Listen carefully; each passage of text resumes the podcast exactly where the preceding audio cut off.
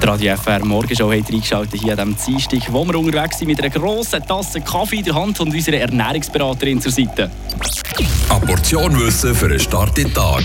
Schlauere Tag mit Radio FR. Ja, bei mir ist es schon fast ein Ritual jeden Morgen, der Gang zu der Kaffeemaschine. Dort äh, einmal mal rausladen, vielleicht je nachdem, was für ein Morgen ist, noch das zweite Mal.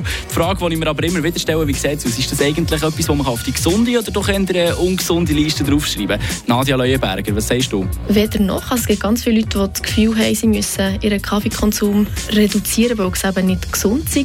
Wir wissen, Kaffee hat einen aufputschenden Effekt. Das kann natürlich zu einer Leistungssteigerung führen. Auf der anderen Seite hat es sehr gute sekundäre Pflanzenstoffe Inhaltsstoffe enthalten, die einen gesundheitlichen Aspekt mit sich tragen können. Aus diesem Grund würde ich eher sagen, Kaffee zählt aus gesund, wenn man es eben nicht übertreibt. Ja, und ich bin da schnell heute googeln.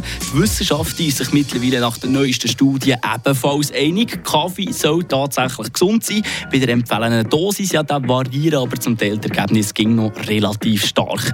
Ja, und äh, wie sieht eigentlich der Kaffeekonsum bei unserer Ernährungsberaterin aus? Ich bin nicht die grosse Kaffeetrinkerin. Eigentlich habe ich Kaffee vom Geschmack her gar nicht so gerne. Also bei mir muss es sicher noch einen Schluck Milch drin haben. Aber es ist nicht so, dass ich jetzt sechs, sieben Kaffees am Tag trinke.